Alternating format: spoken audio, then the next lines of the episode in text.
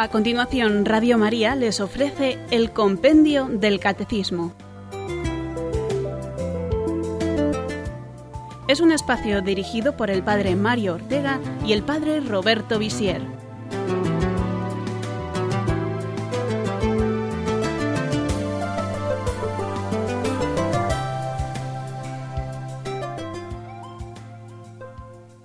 Buenas tardes, queridos amigos, oyentes del programa Compendio del Catecismo de Radio María.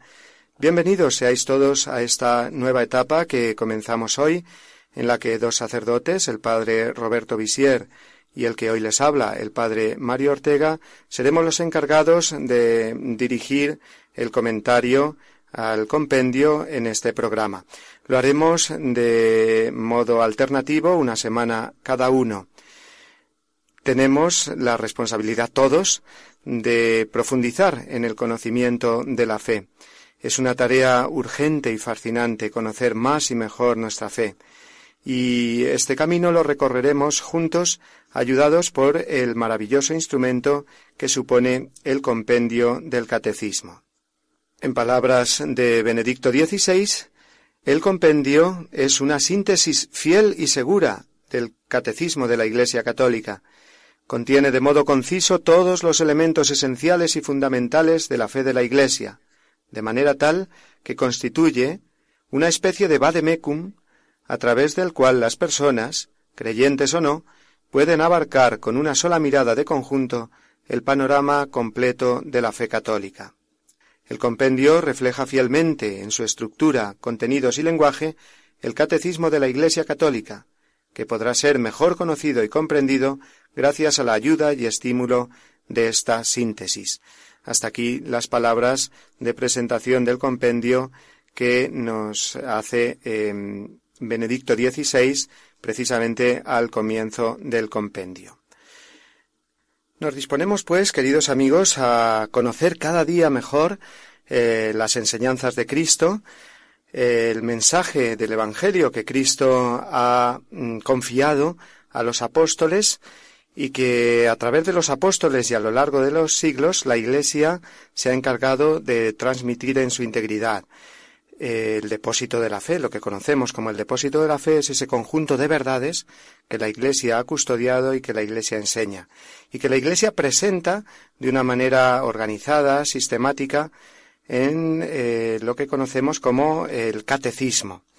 El catecismo es tanto ese conjunto organizado eh, en o esa doctrina cristiana organizada sistemáticamente en un libro a través de unas preguntas, a través de unos puntos, como también el catecismo es eh, esa labor de, de enseñanza que conocemos como catequesis y que no se reduce a los primeros años de la vida cristiana, sino que se prolonga a lo largo de toda la vida. Muchas veces se dice, bueno, el catecismo es lo que hacíamos cuando teníamos que prepararnos para la primera comunión o para la confirmación. ¿eh? Se tiene identificado el catecismo con las edades de la niñez y de la juventud. Pero, sin embargo, el catecismo es eh, para toda la vida y la catequesis es una necesidad que tenemos. Necesitamos recibir la catequesis porque necesitamos conocer cada vez mejor las verdades de la fe y saber en cada momento de nuestra vida cómo dar eh, razón o cómo iluminar a través de la fe las distintas vicisitudes o retos que nos eh, plantea la vida. Para situarnos un poco más en este programa que podíamos definir como introductorio de esta nueva etapa, Recordamos que el Catecismo de la Iglesia Católica fue promulgado por el Papa Juan Pablo II en octubre del año 1992, justo a treinta años de la apertura del Concilio Vaticano II, mm, del cual el Catecismo pues es un fruto eh, claro y deseado durante muchos años. Que cinco años más tarde, en el año 1997, apareció la edición típica o definitiva del Catecismo, pero enseguida se vio la necesidad de hacer una síntesis o compendio, para lo cual el Papa Juan Pablo II comisionó a unos cuantos cardenales y expertos en el año 2002 para que hicieran esta labor. Y finalmente el compendio del Catecismo de la Iglesia Católica vio la luz en el año 2005, precisamente en el año que murió Juan Pablo II y que Benedicto XVI fue elegido eh, pontífice. El compendio del catecismo tiene como parte común con el catecismo mayor la eh, estructura, es decir, ambos están estructurados en cuatro partes muy bien definidas, credo, liturgia, moral y oración, es decir, credo, la fe que creemos, liturgia o sacramentos, la fe que celebramos, moral, la fe que vivimos en nuestra vida cristiana, y la oración, esa fe que alimentamos a través del encuentro y del diálogo eh, con el Señor. Pero se diferencia el compendio del Catecismo Mayor en que eh, el compendio es más breve, por supuesto, y que está eh, elaborado en forma dialogal, es decir, que en él se recupera eh, un antiguo género catequético mm, basado en preguntas y respuestas, que es realmente mm, pedagógico y que facilita el aprendizaje de las, mm, de las verdades de la fe, de la doctrina cristiana. El valor sintético del compendio lo vemos en el hecho de que los cerca de tres mil números de los que se compone el Catecismo Mayor eh, son reducidos a lo esencial en las 598 preguntas del compendio. Es decir, que cada pregunta del compendio eh, resume no pocos números del Catecismo Mayor y favorece mm, la asimilación y la eventual memorización de los contenidos, pero es también una invitación a profundizar, es decir, la pregunta eh, en sí a lo mejor se nos, o la respuesta a lo mejor se nos puede quedar corta, ojalá y queramos profundizar más.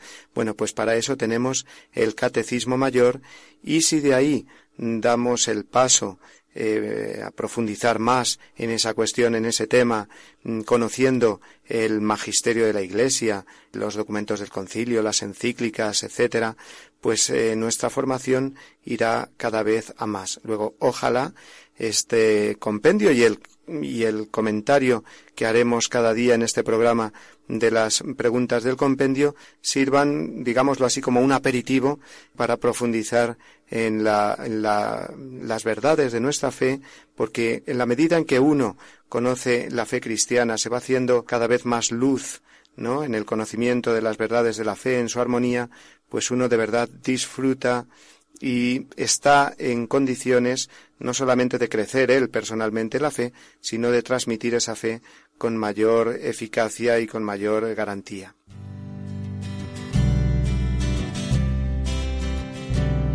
De este modo podemos eh, terminar esta parte introductoria del programa de hoy eh, diciendo con eh, Benedicto XVI que el compendio puede constituir un ulterior instrumento para satisfacer tanto el hambre de verdad de los fieles de toda edad y condición como la necesidad de todos aquellos que sin serlo tienen sed de verdad y de justicia. Es decir, que el compendio nos ayudará a los creyentes a ser más creyentes y nos ayudará a ser más apóstoles precisamente para presentar la belleza del Evangelio, para proponer las verdades de la fe, nunca para imponer, como decía Juan Pablo II, sino para proponerlas siempre, porque esa es la labor del apóstol, a los no creyentes. Que sea de verdad una invitación a nosotros y a ellos a conocer más y mejor el mensaje de Cristo.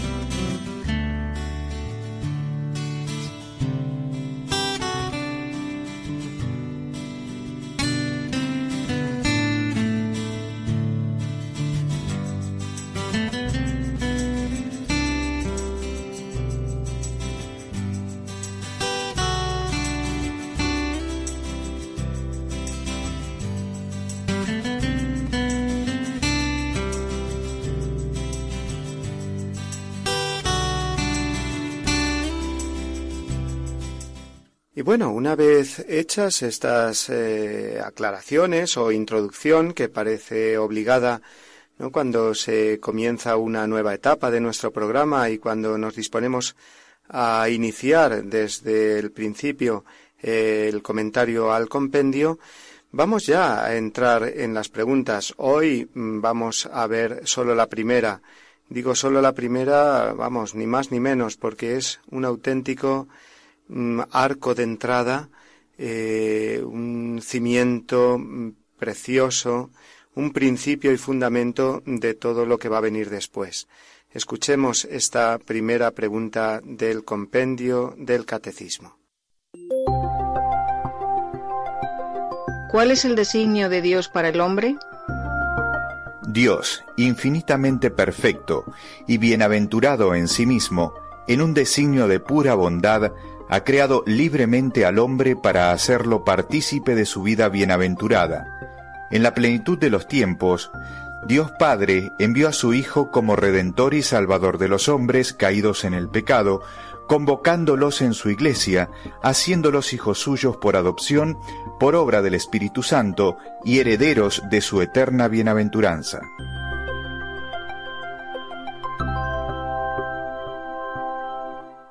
Comienza el compendio en esta primera respuesta hablándonos de Dios, de su ser, infinito y perfecto, que no necesita de nada ni de nadie porque es eternamente feliz, bienaventurado en sí mismo, sin embargo, aunque no tiene necesidad de nada, como efusión de su infinita bondad y amor, ha creado el mundo libremente.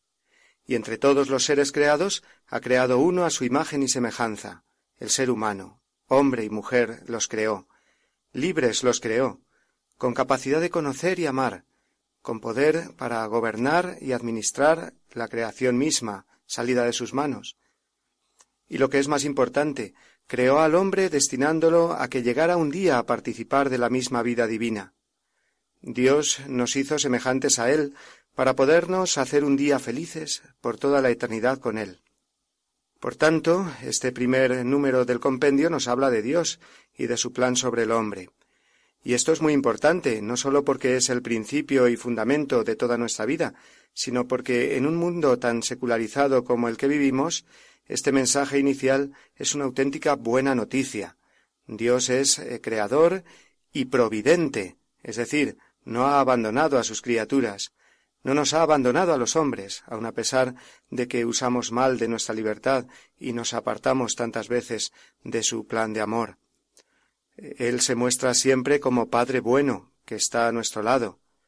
El mensaje inicial del compendio podría ser eh, con palabras de Benedicto XVI, este. Dios es amigo, quiere nuestro bien, nuestra felicidad. San Pablo, en primera Timoteo 2, versículos 3 y 4, nos dice esto con, con estas palabras. Dios nuestro Salvador quiere que todos los hombres se salven y lleguen al conocimiento pleno de la verdad. Todos, sin exclusión, estamos llamados a vivir un día con Dios para toda la eternidad, y nuestro corazón desea esto, aunque muchos no lo sepan o no lo admitan. Todo el mundo quiere ser feliz, y quisiera vivir eternamente feliz. Es verdad que unos buscan la felicidad por un camino y otros por otro, pero no hay nadie que no quiera ser feliz sin límites. Bueno, pues esto es en el fondo desear a Dios, porque la felicidad infinita no se encuentra en este mundo. Y si no se encuentra a Dios Padre, Creador y Salvador nuestro, que me conoce, me ama y cuida de mí, se buscará la felicidad en distintos eh, sucedáneos de Dios. El hombre irremediablemente se construirá un Dios a su medida, porque no puede vivir sin Dios. En la medida que desciende, por ejemplo, el número de personas que rezan o que van a misa, crecen irremediablemente los recursos a la superstición, a la astrología, y demás creencias irracionales, mm, a la divinización del sexo, del dinero o de cualquier otra clase de placer, porque el hombre busca la felicidad y no estará nunca tranquilo hasta alcanzarla. San Agustín nos lo expresaba con aquella conocidísima frase en forma de oración dirigida a Dios. Nos hiciste, Señor, para ti, y nuestro corazón no estará tranquilo hasta que descanse en ti. Por tanto, el mensaje inicial del compendio es una luz potentísima para un mundo en tinieblas, para un corazón, el del hombre moderno, el del hombre de todos los tiempos, que le dice Dios es tu Padre, tú le interesas, Él cuida de ti, y te da su gracia, su vida en esta vida para que puedas alcanzar un día la vida eterna con Él.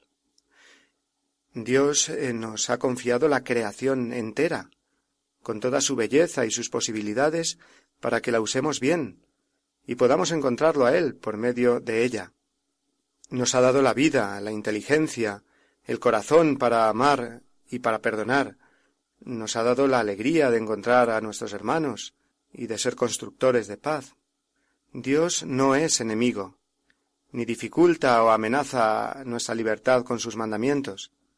Antes bien, los mandamientos son la guía para alcanzar la felicidad, igual que los raíles del tren no coartan sus caminos, sino que evitan su descarrilamiento y lo conducen hasta el destino final.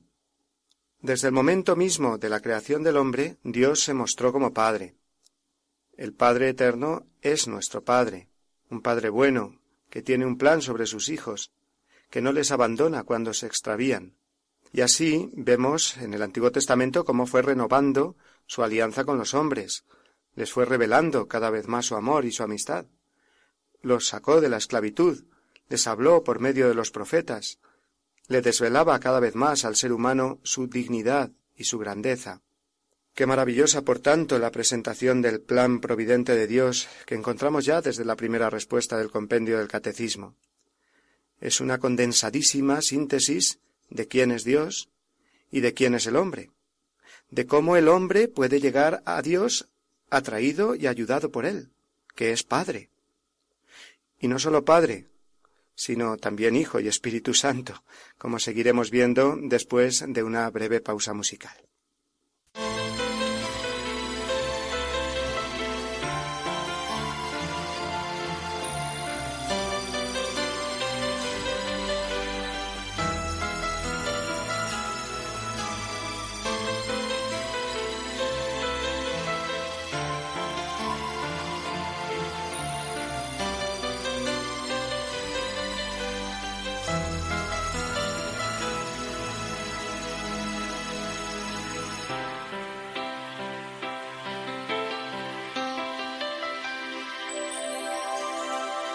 Seas mi Señor con todas tus criaturas, especialmente por el hermano Sol que se parece a ti.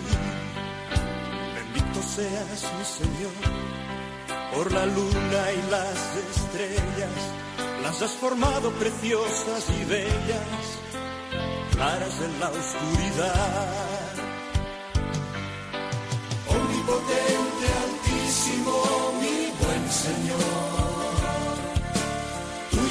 Gloria y el honor y toda bendición. Omnipotente, altísimo, mi buen Señor. Tuya son la gloria y el honor y toda bendición. Bendito seas, mi Señor, por el tiempo nublado y sereno por el viento que nos despeja, golpeando en nuestra cara. Bendito seas mi Señor, por la limpia hermana agua. Ella es útil, humilde y casta, se cuela por nuestro interior.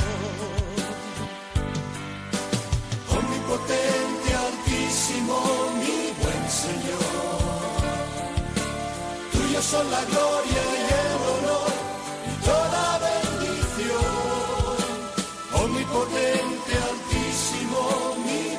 Señor. Tuya son la gloria y el honor y toda bendición. Bendito seas, mi Señor, por nuestro hermano fuego. Él es alegre, robusto y bello, nos da luz y calor seas mi Señor, por la hermana madre tierra, produce frutos, flores y hierba, nos sostiene y nos lleva.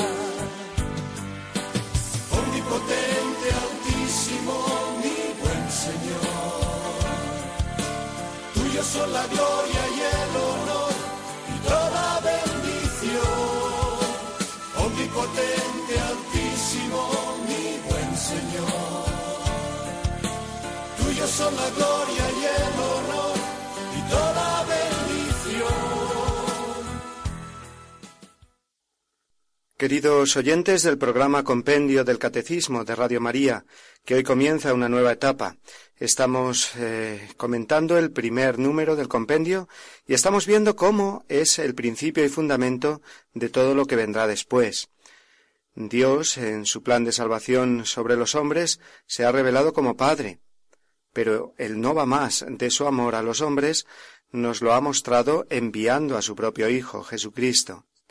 Como hemos leído, en la plenitud de los tiempos, Dios Padre envió a su Hijo como Redentor y Salvador de los hombres. Toda religión trata de responder al anhelo del hombre de encontrarse con Dios, de unirse a Él, pero ¿qué mayor unión entre Dios y el hombre que el Dios hecho hombre? Esta es la diferencia esencial de nuestra fe cristiana con respecto a otros credos. No creemos simplemente en un conjunto de verdades, eh, ni seguimos una serie de mandamientos que Dios nos ha dado así porque sí, sino que nuestra religión cristiana es una persona, Jesucristo, y un hecho, su muerte y resurrección por nosotros. En la plenitud de los tiempos, Dios Padre envió a su Hijo. No es tanto que los tiempos eh, llegaran a una plenitud y entonces vino Jesucristo, sino que la venida de Jesucristo hace que los tiempos lleguen a su plenitud. Es verdad que Dios fue preparando la historia, eh, no sólo con la revelación, con su revelación, sino eh, también con el desarrollo y el progreso de la humanidad, de las culturas, eh, de la filosofía, etcétera, a todos los niveles. Pero es que hablamos ahora de otro nivel, de algo trascendente. Eh, con la venida de Jesucristo, eh, la historia llega a su plenitud, es decir, mm, se abre una puerta que va del tiempo a la eternidad, del mundo creado y temporal al Dios increado y eterno. Desde que Dios Hijo, segunda persona de la Santísima Trinidad, asumió una naturaleza humana en el seno de María Virgen, eh, la humanidad ha quedado unida de modo completamente nuevo a la divinidad. La encarnación del Hijo de Dios es eh, una nueva creación, más impresionante aún que la primera, eh, más grande que la creación de todo el universo, puesto que Jesucristo, una vez asumida su naturaleza humana, ya no puede dejar de ser hombre, y como hombre va a realizar su obra redentora una obra que es justo lo contrario a lo que hizo Adán, o lo que es lo mismo a lo que hace todo hombre. Adán, sin ser Dios, quiso ser Dios. Quiso arrebatar a Dios lo único que sólo le pertenece a él, y nunca al hombre. Esto es, determinar lo que está bien y lo que está mal. El hombre quiso hacer él sus propios mandamientos. Y en esto consistió el pecado.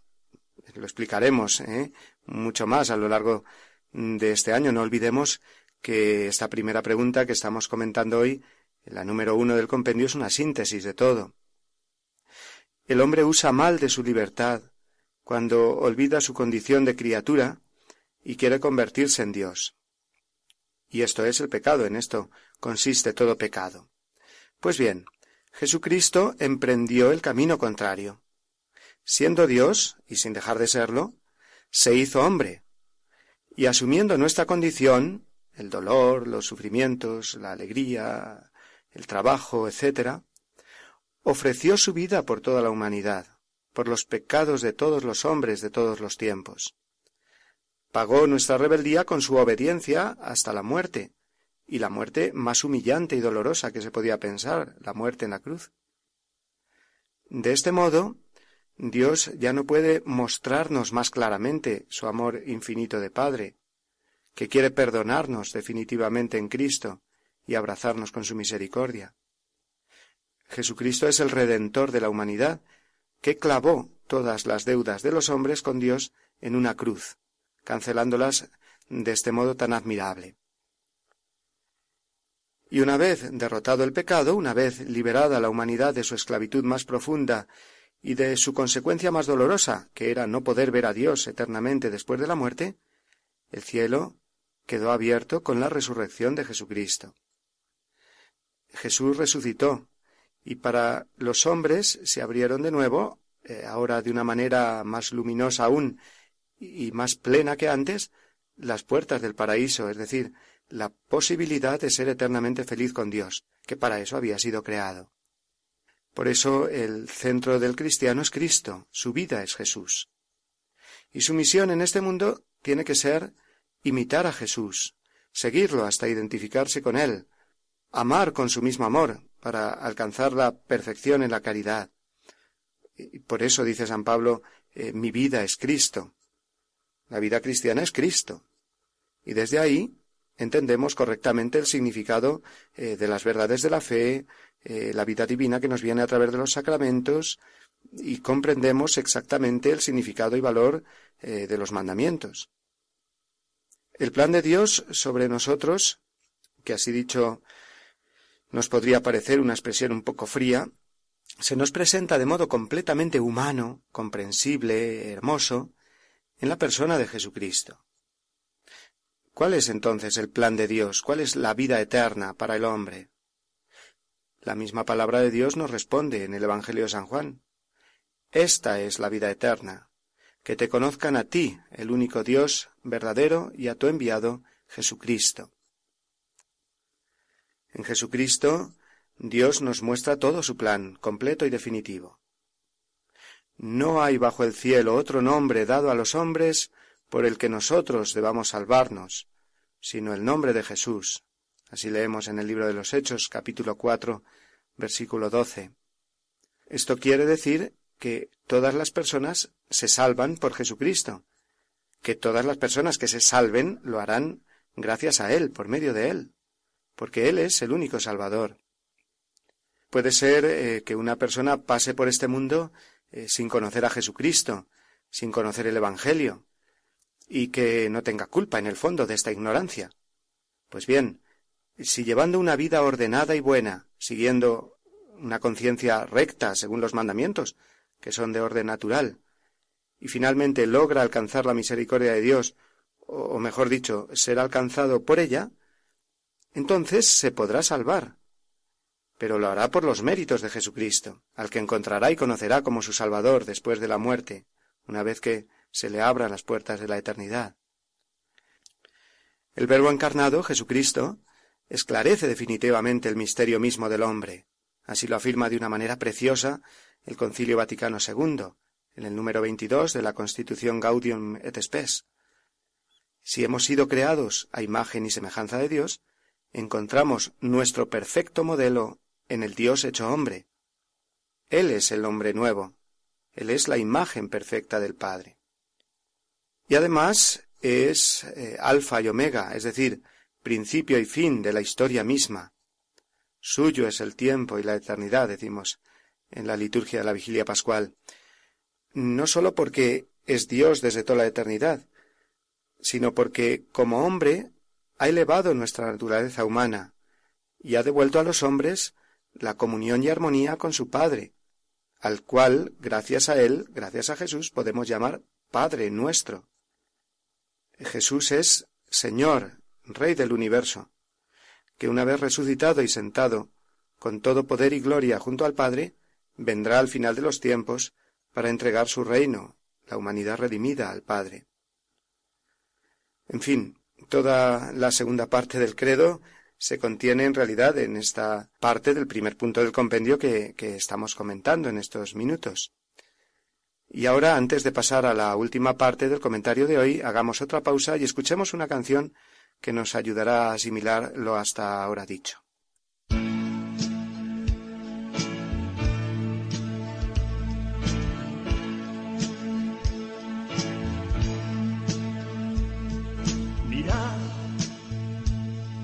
Jesús resucita hoy.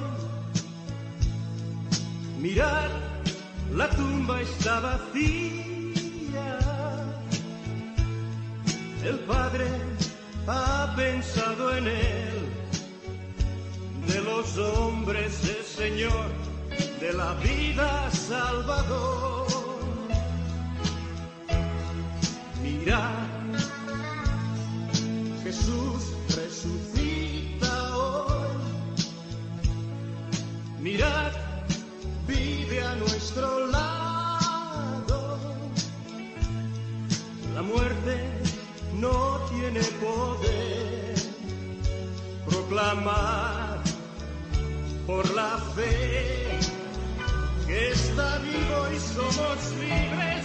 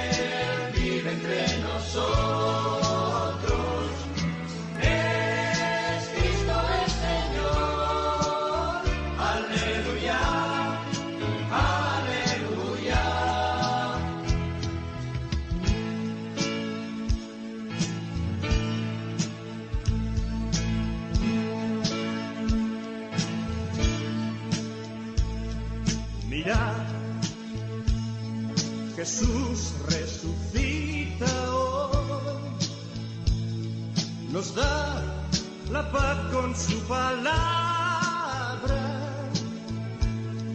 el gozo vuelve al corazón, con su espíritu de amor nuestra vida cambiará. Mirad, Jesús resucita hoy. Su amor no nos dejará. Su fuerza nos empujará. Él será guía y luz, esperanza y fortaleza porque Él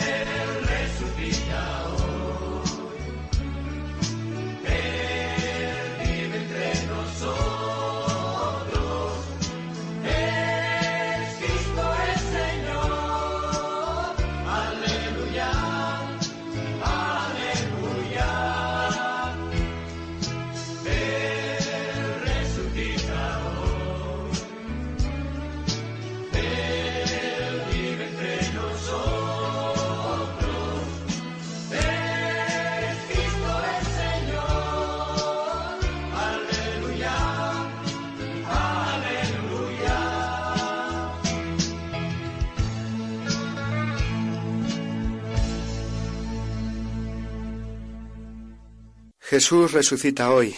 Su obra no pertenece al pasado, ni Él está solo en el cielo sin relación con la humanidad. Él está vivo y presente en medio de nosotros. Así nos lo prometió. Yo estaré con vosotros todos los días hasta el fin del mundo. Y para ello quiso fundar la Iglesia, no como una organización humana más, sino como su cuerpo místico, guiada y sostenida por el Espíritu Santo que Jesús prometió y envió.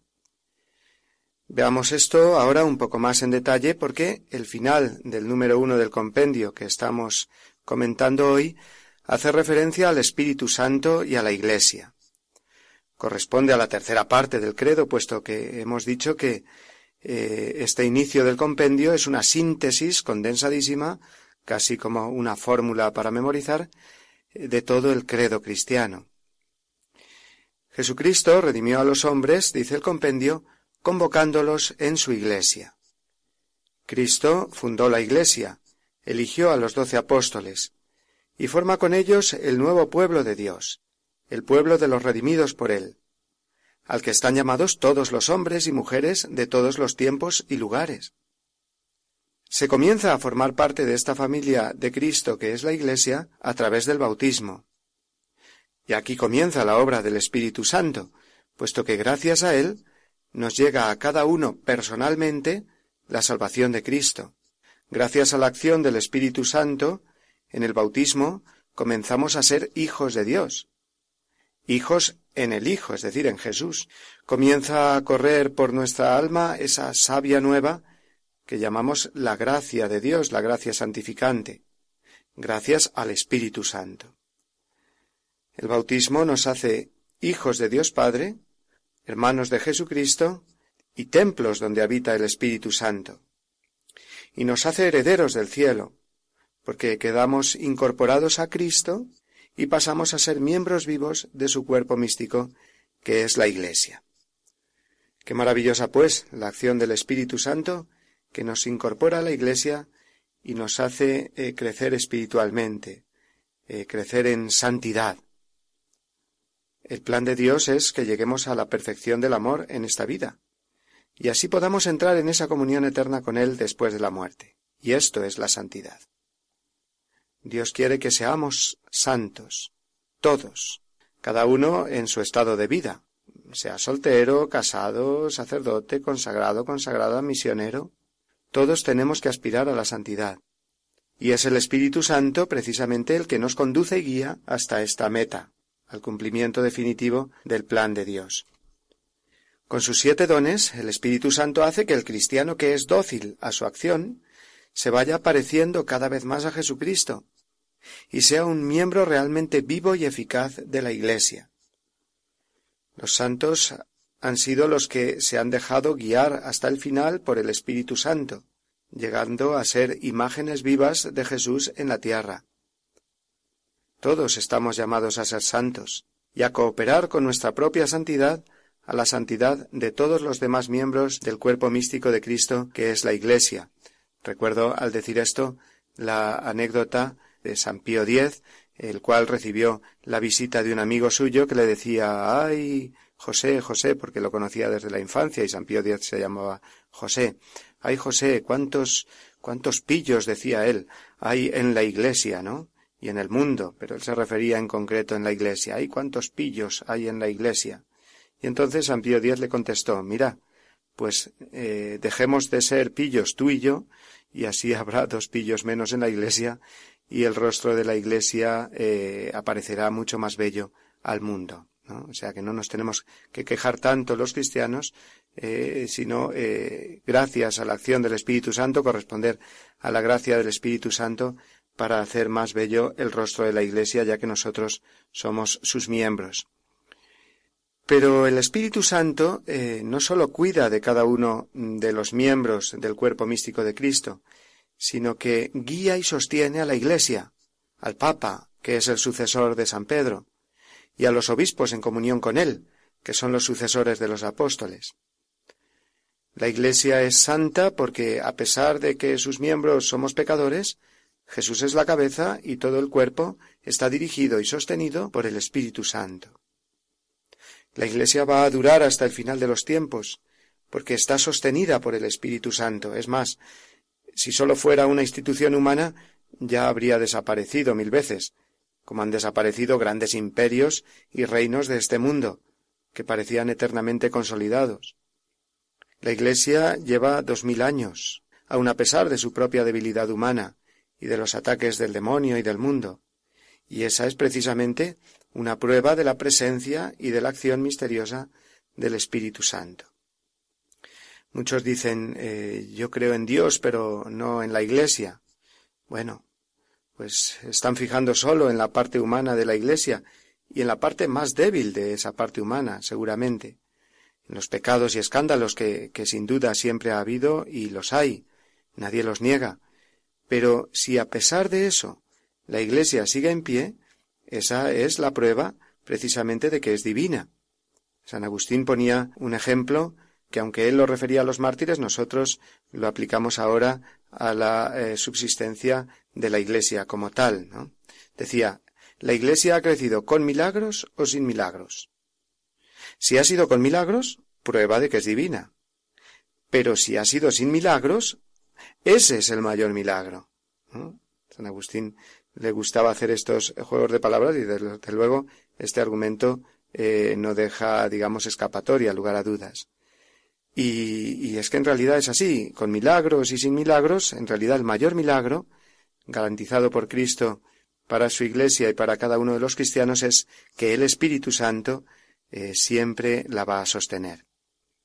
Bien, pues eh, vamos a quedarnos de momento aquí en nuestro comentario hoy de la primera pregunta del compendio del Catecismo, con la que hemos dado inicio a una nueva etapa de este programa aquí en Radio María. Pero antes, y será siempre así en este nuevo ciclo, Antes de dar paso a las preguntas de los oyentes, siempre extraeremos una serie de conclusiones de la parte del compendio comentada cada día. Hoy ha resultado, creo, un programa un poco especial. Eh, a la novedad del nuevo formato y de los nuevos directores del programa se añade el hecho de que la primera pregunta del compendio es un principio y fundamento, una síntesis eh, muy concisa de todo lo que viene después. Eh, pero precisamente por eso se hacen más necesarias hoy estas conclusiones. Vamos allá. Primera, Dios es creador y providente, es decir, no se olvida del hombre, sino muy al contrario, tiene un plan sobre él. Lo ha creado para hacerlo un día partícipe de su misma vida divina. Segunda, un cristiano no cree que Dios es un ser abstracto, impersonal, como una nube, digamos, sino que cree en un Dios personal, que es Padre, Hijo y Espíritu Santo. Tercera conclusión. Dios es amor infinito, y todo su plan de salvación sobre el hombre es una prueba inequívoca de su amor, puesto que Dios mismo se ha hecho hombre, Jesucristo se ha encarnado y nos ha redimido en una cruz por amor. Y cuarta, gracias al Espíritu Santo, quedamos incorporados a Cristo, a su cuerpo místico que es la Iglesia, la cual es además dirigida y sostenida por este mismo Espíritu de Santidad.